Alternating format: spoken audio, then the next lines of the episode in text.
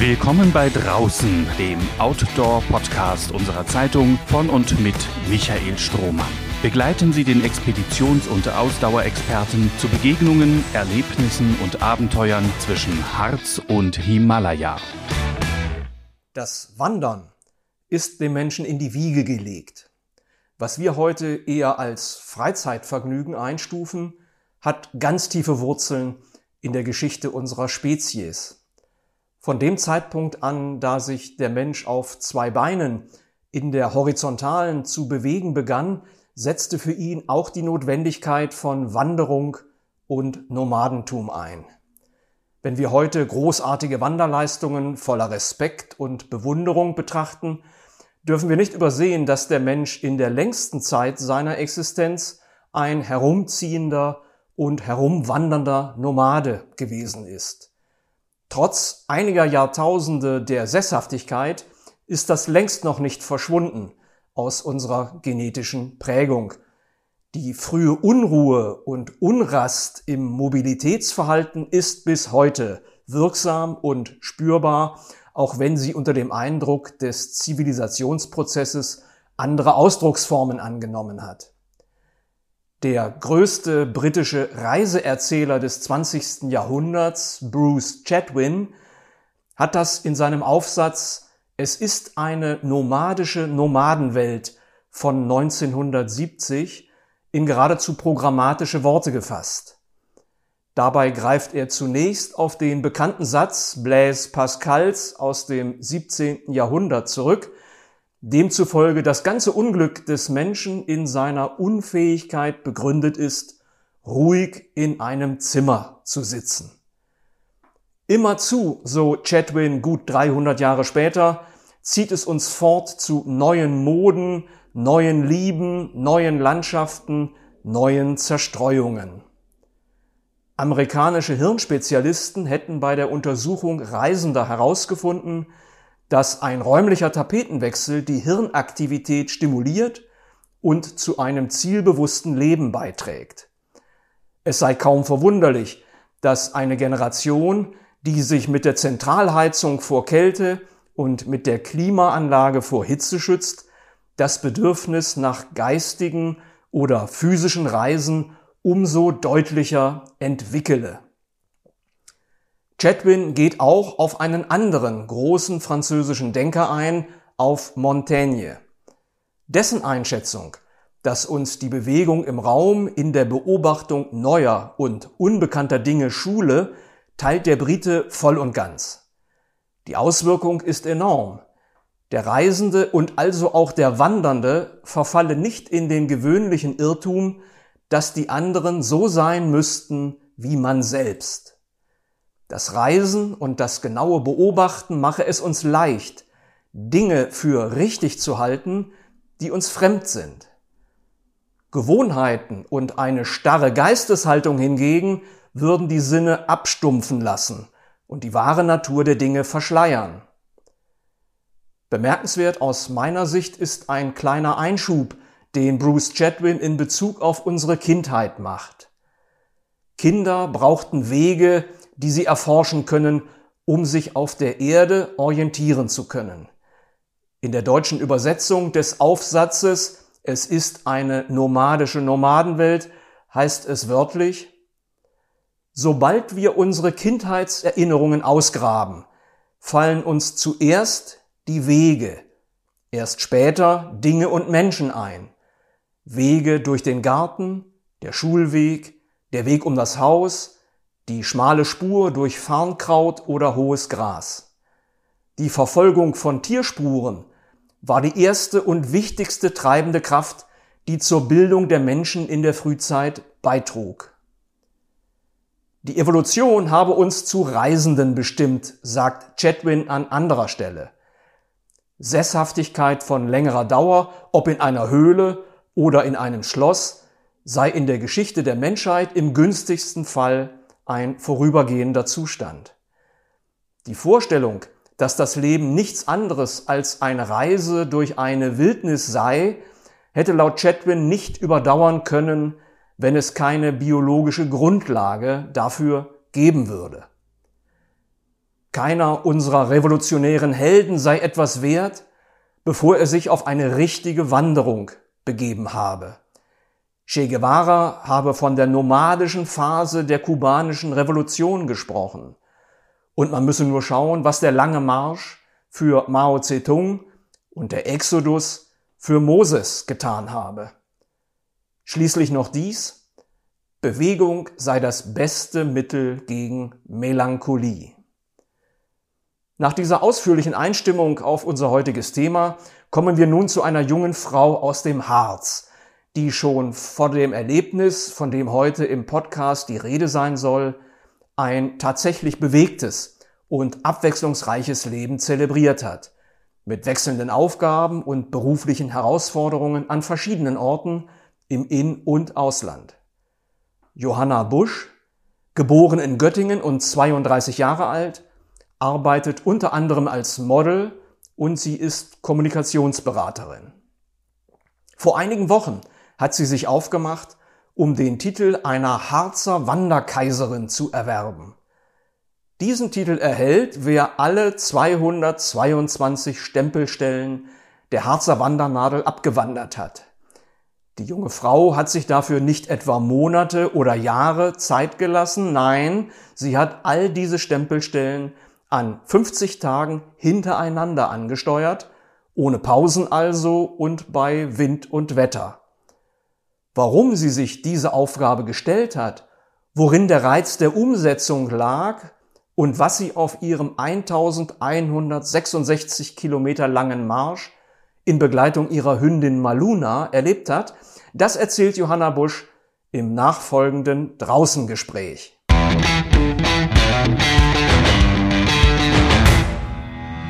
Liebe draußen Zuhörerinnen und Zuhörer, bei uns zu Gast heute ist Hanna Busch aus dem Harz. Hanna, ganz herzlich willkommen bei uns hier im Studio in Braunschweig.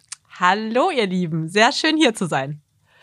Äh, liebe Hanna, äh, es geht um das Thema Wanderkaiserin im Harz. Wie und wann bist du auf den Gedanken gekommen, dich dieser Herausforderung zu stellen? Tatsächlich ähm, bin ich im Harz darauf gekommen, als ich da durch die äh, Bäume quasi gestriffen bin und gelaufen bin. Und mir ist dann äh, aufgefallen, dass überall dort, wo die schönsten Orte waren, diese grünen äh, Stempelkästen rumstehen. Und äh, so bin ich dem mal nachgegangen und äh, habe dann entdeckt, genau, was dahinter steht, eben die Harzer Wandernadel und habe gedacht, aha, wenn diese Kästen jetzt überall da stehen, wo es schön ist, dann stehen vielleicht auch noch irgendwo Kästen, wo ich noch nicht war. und äh, dem muss ich mal auf den Grund gehen, ja. Okay, ja, und ich habe übrigens bitte ich gleich um Entschuldigung bei meiner Begrüßung vergessen, deine vierbeinige Begleiterin denn du bist die Wandernadelstrecken nicht alleine abgewandert, sondern in Begleitung deiner Hündin. Sag dazu bitte doch auch gleich nochmal zwei, drei Sätze. Genau, ja. Äh, nach dem Motto, äh, geteilte Freude ist mindestens doppelt so groß, ähm, hat Maluna mich äh, begleitet. Eine fünfjährige Magia Wischler ähm, Hündin ist sie. Das ist ein ungarischer Jagdhund und sehr äh, bewegungsfreudig. Und mhm. so begleitet sie mich auf den meisten Wander- und Lauftouren, die so bis 35 Kilometer kann sie gut mitlaufen. Wäre es denn so gewesen, dass du es auch ohne sie geschafft hättest? Auf gar keinen Fall, wenn du so fragst. ja, mich würde zunächst mal noch interessieren, du hast eine recht äh, abwechslungsreiche Biografie, auch was das Berufliche angeht, viele Stationen, vieles gemacht, vieles ausprobiert. Und äh, sagen wir mal, jetzt dieses Vorhaben, also die äh, sämtlichen 222 Stempelstellen der Wandernadel quasi nonstop abzuwandern. Wie fügt sich das so ein in deine Biografie? Hat das irgendeinen speziellen Platz äh, jetzt in deinem Leben? Auf jeden Fall. Ich glaube, dass ähm, mein Leben sich äh, schön verbinden lässt. So, also dass äh, jeder Punkt, wo ich bisher war, jede Station mich hierher geführt hat und ich auch genau deswegen hier gelandet bin. Und ähm, das ist so diese typische, diese Rede, ne, wo, wo er sagt, ähm, Connecting the Dots. Und das passiert gerade mit diesem Projekt. Das fügt so ganz viel von meinem Leben zusammen. Und äh, vor allem geht es darum, meine Leidenschaft wirklich äh, zu leben. Und das ist die Bewegung draußen. Und das auch noch mit ähm, meinem Herzenshund in dem Fall, zu teilen. Okay, also damit hättest du ja auch den Reiz der ganzen Angelegenheit schon sehr gut beschrieben. Gäbe, gab es noch andere Dinge, die dich jetzt speziell an diesem Vorhaben zusätzlich gereizt haben? Ja, es ging mir vor allem auch darum, nicht nur mich zu bewegen, sondern auch andere zu bewegen und andere zu erreichen und das mit denen zu teilen, was für mich so gut funktioniert. Und das ist die Bewegung. Also egal, was bei mir los ist, das ist immer gut rauszugehen und mich zu bewegen. Und ähm, ich habe das Gefühl, das ist für mich wie ein Geheimrezept. Und ich habe fast ein Gefühl von Verantwortung, dass ich das teilen möchte. Haben sich schon Menschen bei dir gemeldet, die das irgendwie nachmachen wollen oder die Informationen von dir haben wollten? Ja, ganz viele tatsächlich war ich äh, vollkommen überwältigt davon, wie viele Rückmeldungen kamen und wie viele Menschen äh, ja einfach gesagt haben, wow, ich habe jetzt so Lust in Harz zu fahren oder ich habe meinen Wanderpass wieder rausgeholt und ähm, ah, ich habe mich jetzt zu einem äh, Halbmarathon angemeldet und ich habe das verfolgt. Unfassbar viele Rückmeldungen und das hat mich auch nochmal darin so bestätigt, dass es genau richtig ist. Mhm. ist so. Wie hast du dich denn selber darauf vorbereitet? Ich meine, 50 Tage nonstop diese Strecken abzuwandern, äh, über 1100 Kilometer Gesamtstrecke sind das ja immerhin. Wie hast du dich darauf vorbereitet? Also vor allen Dingen natürlich körperlich, vielleicht auch mental. Ich habe normalerweise schon quasi einen Durchschnitt von ungefähr 25 Kilometern täglich, die ich mich bewege ob laufend oder wandernd. Von daher war das, äh, ich sag mal, körperlich keine größere Herausforderung. Die Herausforderung war wirklich eher das Mentale. Und ähm, dann auch die Strecken zu organisieren und die Wege zu finden und natürlich dann auch bei dem Wetter rauszugehen, was man eben gerade so vorfindet. Und ähm, ich laufe sonst sehr gerne der Nase nach wenn ich einfach frei laufe, dann laufe ich einfach da lang, wo es mich gerade hinzieht. Und das geht dann halt nicht. ja, ich finde da einen Hinweis von dir ganz wichtig. Also, das gehört ja auch mit zum Grundgedanken eben dieses Projektes. Wenn man das 50 Tage nonstop macht, also sich selber das als Rahmen vorgibt, aus dem man dann auch nicht herausgehen möchte, sprich eben bei Wind und Wetter, äh, das ist eben tatsächlich das Besondere, ne? dass man das eben nicht alles planen kann und jeder Tag was Neues bringen kann. Ja, absolut. Und das war auch ein, ist auch ein wichtiger Teil, schön, dass du es ansprichst, des Projektes, weil es für mich nicht darum geht, ähm, zu zeigen, wie die tolle Hanna bei schönem Sonnenschein durch die Gegend laufen kann, sondern dass es eben genau auch darum geht, ähm, auch Hanna hat ihre Tage, wo sie vielleicht morgens jetzt nicht so Lust hat, loszugehen und es aber dann trotzdem tut und dann eben auch mal klatsche nass wird und schlechte Laune hat. Und das habe ich eben auch in den Videos bei der Begleitung auch angesprochen dann und eben mal gesagt, boah, jetzt gerade ist es wirklich, fühlt es sich nicht gut an. Und ich bin trotzdem motiviert, es weiterzumachen. Kann man das in Zahlen fassen, so an wie vielen Tagen, Hand aufs Herz, du irgendwie vielleicht keine Lust hattest, tatsächlich morgens dann aufzustehen und loszuwandern? Ähm, es war wirklich ein Tag, wo ich wirklich im Bett lag und dachte, boah, da wusste ich auch schon, dass es den ganzen Tag richtig dolle regnen wird. Und ähm, da war das war wirklich hart so. Aber das ist dann so der erste Gedanke kurz und dann äh, wird der auch ganz schnell unter der kalten Dusche, bumm, wird er dann erledigt und dann geht's los. Dann greift die Motivation ja. wieder, ja. ja. aber die Streckenführung, die Streckenplanung ist sicherlich auch ein wichtiger Punkt. Man kann mir vorstellen, man versucht das irgendwie zu optimieren, also dass man da jetzt nicht zu viele äh, Strecken vielleicht doppelt und dreifach läuft. Äh, gibt's da vielleicht sogar auch schon im Internet sowas wie eine optimale Routenführung für alle, die das eben nonstop machen wollen? Tatsächlich gibt es Vorschläge ähm, über die Harzer Wandernadel. Da gibt es verschiedene Touren. Ich habe es ganz anders gemacht. Also wir haben die ganz individuell vorbereitet, die Strecken, weil wir ja auf diese gewisse Kilometerzahl in den gewissen Tagen kommen wollten. Das heißt, ähm, da war es dann so, dass wir, ich habe gesagt, ich möchte ungefähr 20 Kilometer am Tag Laufen. Und so sind wir dann auf ähm, 50 Touren gekommen. Und das war ganz witzig, weil die waren dann quasi, jede Tour war auf eine, wie so eine Postkarte draufgeschrieben. Da hatte ich wie so mhm. eine Kartei an Touren und ähm, konnte dann eigentlich eben da immer mich so durchwühlen und habe die dann auch immer rausgenommen und hingelegt und geguckt, wann ich welche ablaufen möchte. Ach so, das ist spontan erfolgt. Also ja. es gab jetzt nicht einen 50-Tage-Plan von vornherein, sondern du hast tatsächlich relativ spontan noch entscheiden können, ach nee, heute äh, mal lieber nicht Hans Kühnenburg, heute mache ich mal große Zeta-Klippe. Richtig. Also es war wirklich, ich habe es ganz oft morgens entschieden. Wenn ich abends manchmal einen Impuls hatte, dann habe ich es abends entschieden. Aber oft war es so, dass ich abends wusste, ich will am nächsten Tag ungefähr vom, von der Schwierigkeit wusste ich ungefähr, was ich laufen möchte. Und ob ich laufen, also ob ich rennen möchte oder wandern, hatte ich halt auch verschiedene Routen dann. Und demnach habe ich mir das dann so zurechtgelegt, ne? Und genau. wie viele Begegnungen gab es da so unterwegs? Also haben dich da auch Menschen naja gut, wenn sie dich einfach so irgendwo im Wald treffen, dann wissen sie natürlich nicht, warum und wieso du da bist. Aber bist du irgendwo in Gespräche gekommen mit anderen Wanderern? Tatsächlich habe ich äh, ganz viele Menschen getroffen, die mich kannten. Also es war dann, äh, ich sag mal so, gerade in den ersten Wochen, wo das dann so sehr ähm, in den Medien auch war, wurden wir so viel angesprochen. Und ähm, ansonsten hätte ich ja gerne auch begleitet, ähm, äh, also wäre ich auch gerne begleitet gelaufen, aber das ging halt nicht durch die Corona-Situation. Und ich muss auch sagen, ähm, dann wäre das Ganze ganz anders geworden. Also es wäre nicht besser oder schlechter geworden, aber es hätte eine ganz andere ähm, Richtung dann bekommen für mhm. mich, ne? Und für alle, die das jetzt vielleicht auch mal ausprobieren wollen, was waren für dich so die zwei, drei schönsten Stellen, die du da angelaufen bist? Kann man das sagen? Also örtlich gesehen war es eine Überraschung. Und zwar da, wo ich auch ähm, jetzt ja ein Jahr lang fast mich aufgehalten habe, ähm, im Westharz an den Altarklippen. Ich weiß nicht, ob du die kennst. Ich bin ich weiß nicht, wie oft wir um die Gradetalsperre im Training gelaufen sind.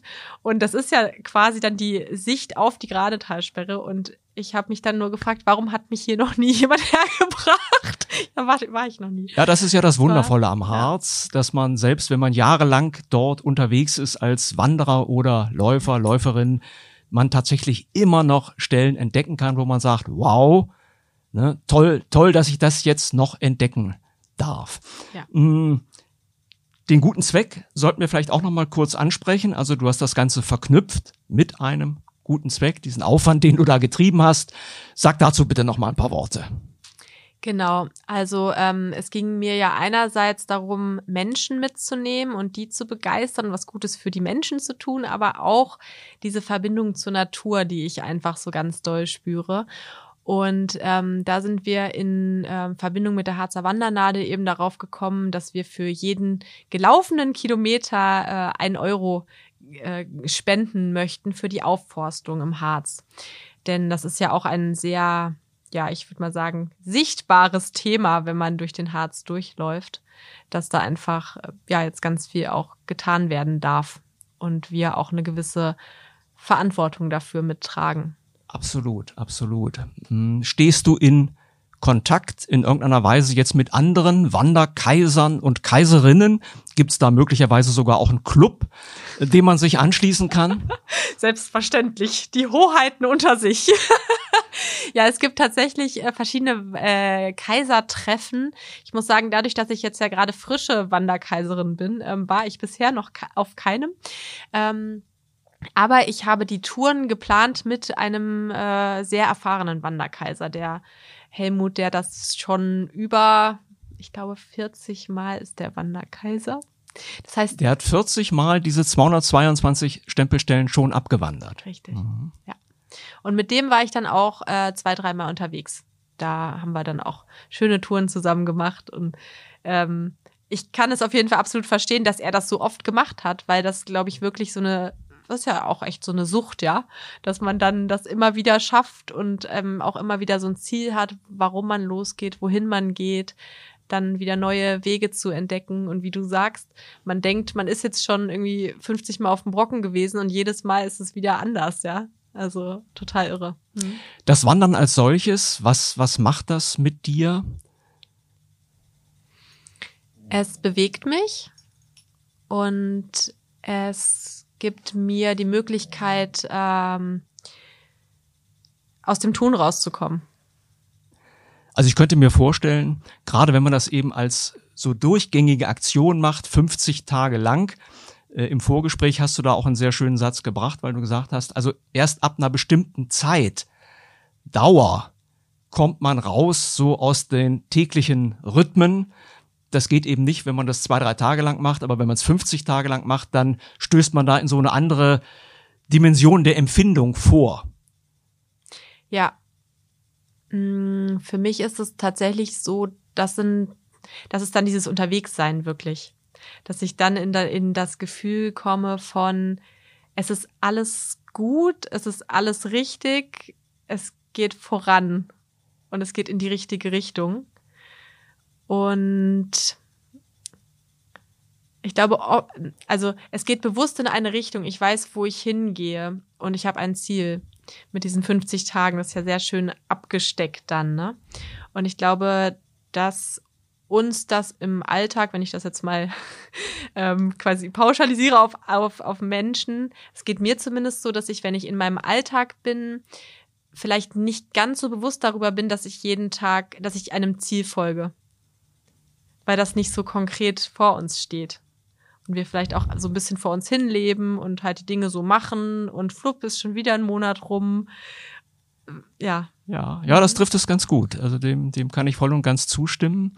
Hm, wenn jetzt jemand deine Aktion nachmachen möchte oder überhaupt einfach eben diese Aufgabe in Angriff nehmen möchte, Wanderkaiserin zu werden. Welche Tipps hättest du spontan für solche Leute?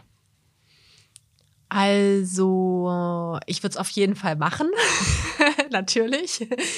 Ich würde mir auf jeden Fall genug Zeit dafür nehmen. Und also auch, es muss, finde ich, auch nicht in 50 Tagen sein, kann natürlich, aber es kann auch in längerem Zeitraum, in einem längeren Zeitraum sein. Denn für mich war es dann tatsächlich auch so, dass ich dachte, na ja, hätte ich das jetzt einfach über ein Jahr verteilt gemacht, ist auch eine schöne Erfahrung. Dann hat man länger was davon, so, und kann halt immer wieder losgehen und hat dann, kriegt dann auch nochmal ein anderes äh, Verhältnis dazu, ne? Ja, wir hören äh, ganz schwach nur im Hintergrund das leise Knurren unserer vierbeinigen, ich sag jetzt mal unserer vierbeinigen Begleiterin. Das ist aber überhaupt nicht schlimm, weil sie gehört ja auch mit dazu. Sie ist ja Bestandteil der gesamten Aktion gewesen. Also insofern ist hier leises Knurren ausdrücklich erlaubt.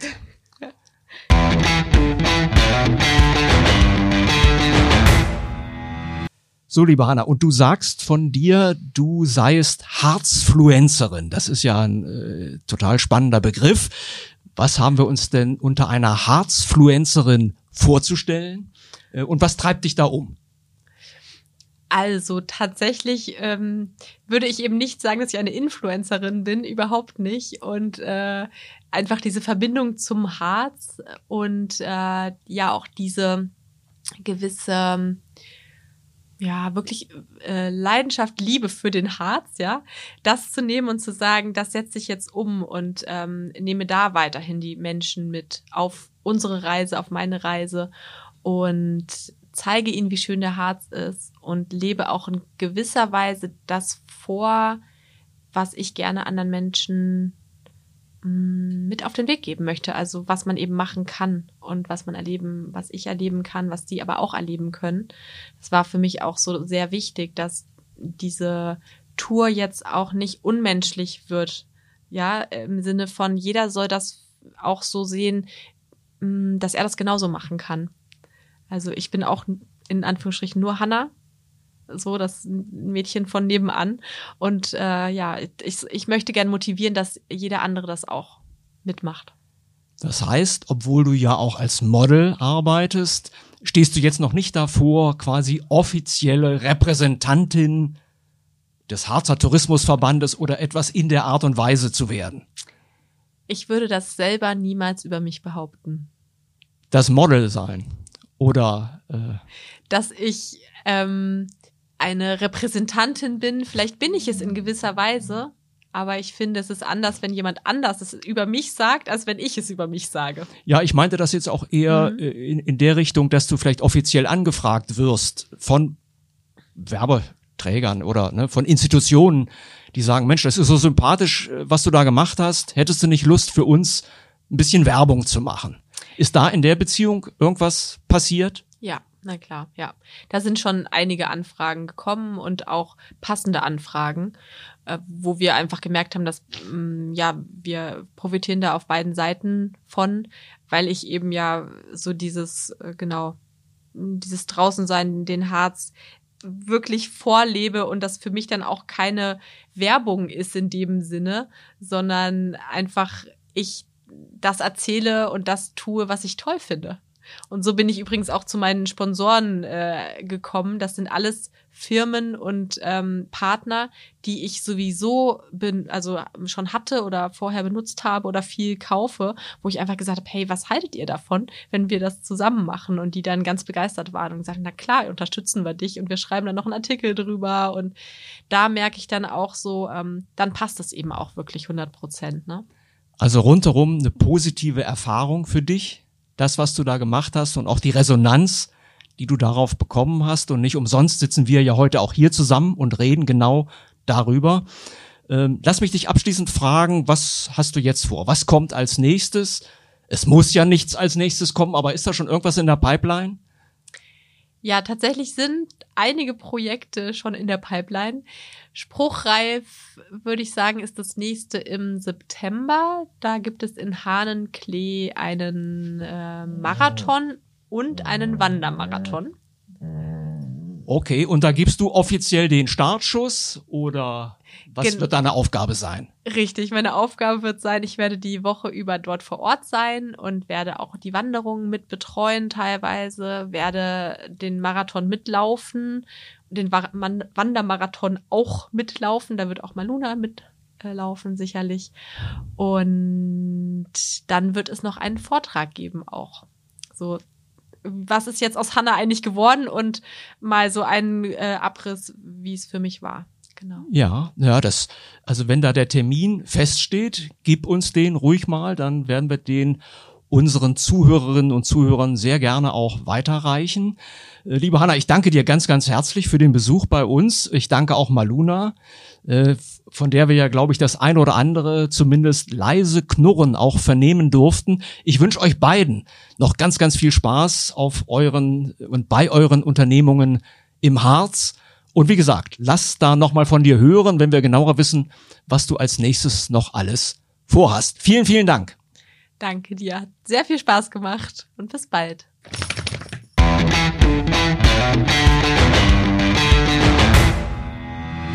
Das Wanderstempeln ist in unserer oftmals unterschätzten Region längst nicht mehr nur im Harz möglich. Auch im Naturpark Elm-Lappwald gibt es seit einigen Monaten ein solches Angebot. 34 Stempelstellen sind auf dem Gebiet dieses Naturparks eingerichtet worden. Wer, weil er es vielleicht noch gar nicht ausprobiert hat, annimmt, der Höhenzug Elm zwischen Destedt und Hemkenrode im Westen und Schöningen im Osten könnte zu klein sein für ausgiebige Wandererlebnisse, dem kann ich nur dringend raten, sich schleunigst auf den Weg oder besser die Wege zu machen. Der Elm ist erstaunlich weitläufig und nicht nur sein Buchenbestand, gerne als der größte zusammenhängende Norddeutschlands gepriesen, machen ihn unverwechselbar. Zum Zauber des Elms tragen Inseln aller Art bei, Orte und Plätze, die den Wanderer auch seelisch durchatmen lassen, weil der Wald zurücktritt, der Blick sich weitet oder die Kulisse sich plötzlich ändert, bevor uns die Bäume wieder umfangen. Solche Inseln sind das populäre Reitlingstal, der nicht minder beliebte Tetzelstein, die weniger bekannten alten Steinbrüche bei Königslutter, das Forsthaus Großrode, Lange Leben mit der einstigen Jugendherberge und dem Elfenpfad oder das kleine Karl-May-Tal bei Schöningen. dass der Südrand des Elms ein einziger fantastischer Aussichtsbalkon in Richtung Harz, Hü und Fallstein ist, darf auf keinen Fall unerwähnt bleiben. Ähnlich lohnend, aber aus anderen Gründen, ist ein Streifzug zu Fuß durch den verschlossen wirkenden Lappwald, der zwischen Helmstedt und Moorsleben an seinem südlichen und Grasleben an seinem nördlichen Ende auf der Grenze zwischen Niedersachsen und Sachsen-Anhalt liegt und so etwas wie einen natürlichen Grenzriegel darstellt, was diesem Waldgebiet eine dunkelwürzige, stellenweise finstere Note verleiht, die im Vergleich zum Elm nicht nur am anders gearteten Baumbestand festzumachen ist. Die atmosphärischen Unterschiede hängen gewiss auch mit Erschließung, Nutzung und Erreichbarkeit zusammen. Der lieblichere Elm ist verkehrlich in voller Länge erschlossen und aus allen Richtungen gut zu erreichen, was für den flächenmäßig allerdings auch etwas kleineren Lappwald nicht gilt, der nur von wenigen Straßen gequert wird. Dass es damit unter dem Strich zwei reizvolle und klar voneinander unterscheidbare Wanderreviere so dicht beieinander gibt, gehört zu den Glücksfällen unserer Region. Wer Appetit bekommen hat und mehr erfahren möchte über den Naturpark Elm-Lappwald und seine Wanderstempelstellen, der geht im Internet auf www.elm-lappwald.de. Das ist die Seite der Tourismusregion Elm-Lappwald. Oder besorgt sich das Wanderstempelbuch für den Naturpark Elm-Lappwald von Thomas Kemper-Nolte und Laura Matern, erschienen im Andreas Reifer Verlag. Das Verfasserduo hat dort auch eine Version für junge Wanderinnen und Wanderer mit 14 Stempelstationen veröffentlicht. Zum Abschluss möchte ich noch hinweisen auf eine Wanderung, die am 7. August stattfinden und vom Zoo in Braunschweig-Stöckheim auf den Brockengipfel führen soll. 80 Teilnehmer, 80 Kilometer, in Klammern inklusive Abstieg nach Torfhaus und 80 Euro Spendengeld pro Person. Das sind die Rahmendaten dieser Charity- und Gesundheitsaktion, von der drei regionale Institutionen profitieren sollen.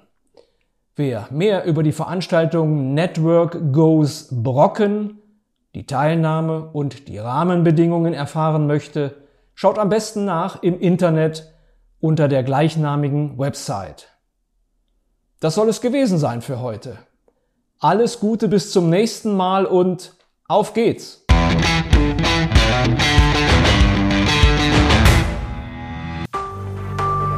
Mehr Podcasts unserer Redaktion finden Sie unter braunschweiger-zeitung.de slash podcast.